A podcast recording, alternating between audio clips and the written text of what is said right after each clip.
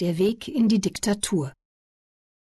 Die Nationalsozialisten hatten bei ihrem Machterhalt 1933 zwar keineswegs die Mehrheit der deutschen Wähler hinter sich, aber sie wussten durch Propaganda und durch eine raffinierte Herrschaftstechnik, die Lockung und Zwang höchst wirkungsvoll verband, sowohl Gegner als auch Oppositionelle auszuschalten.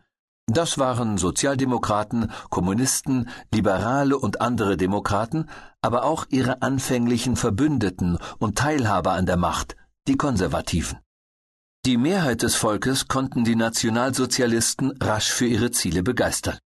Die Erfolge in der Außenpolitik, die Scheinerfolge in der Wirtschafts- und Sozialpolitik und der innere Frieden in einer Volksgemeinschaft, der bis über den Beginn des Zweiten Weltkrieges hinaus im Deutschen Reich zu herrschen schien, bestätigten die Nationalsozialisten und festigten ihre Herrschaft.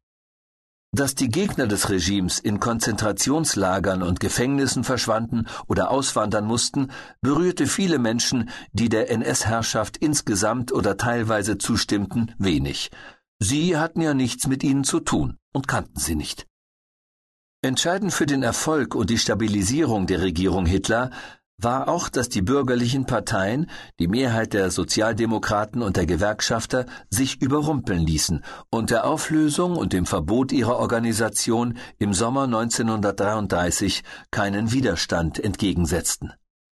Obwohl prominente Vertreter der Sozialdemokratie, der Gewerkschaften und des politischen Katholizismus, organisiert im Zentrum und in der Bayerischen Volkspartei, in Gefängnissen und in Konzentrationslagern inhaftiert wurden, verhielt sich die Mehrheit der Mitglieder dieser Parteien abwartend und passiv.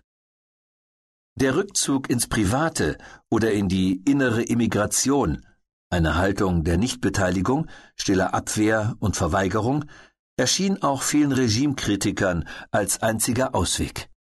Angesichts des Denunziantentums und der Möglichkeit zum Terror die der Staat schließlich in Händen hatte, konnte man dem Einzelnen auch kaum einen Vorwurf machen.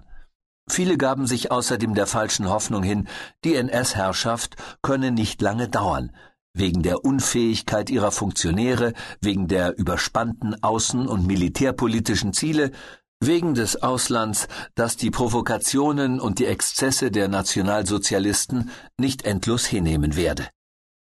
Als diese Illusion sich als trügerisch erwies, hatten die Nationalsozialisten längst alle öffentlichen Einrichtungen nach ihrem Willen umgebaut oder beseitigt, den Rechtsstaat zerstört, einen Herrschaftsapparat aufgebaut, der als Staat im Staate funktionierte, mit eigenen Ausführungsorganen wie der Schutzstaffel, SS, der geheimen Staatspolizei, Gestapo, dem System der Konzentrationslager, womit sie ihre Gegner einschüchtern, einsperren und vernichten konnten.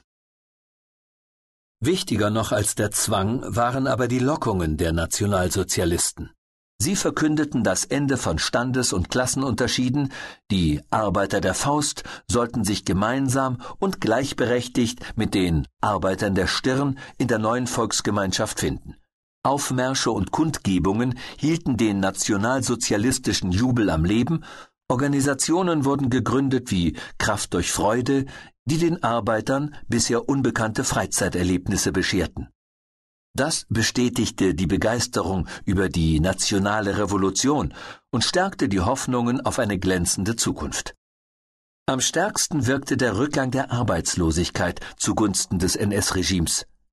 Die wirtschaftliche Erholung wurde als Verdienst Hitlers angesehen. Sinnbild für den Aufschwung waren die Autobahnen. Tatsächlich war es der Beginn der Aufrüstung, der Vollbeschäftigung und Wirtschaftswachstum brachte. Und es war nicht, wie die Propaganda den Deutschen verkündete, eine menschenfreundliche Sozialpolitik, sondern Hitlers Wille zum Krieg, der die Entwicklung bestimmte.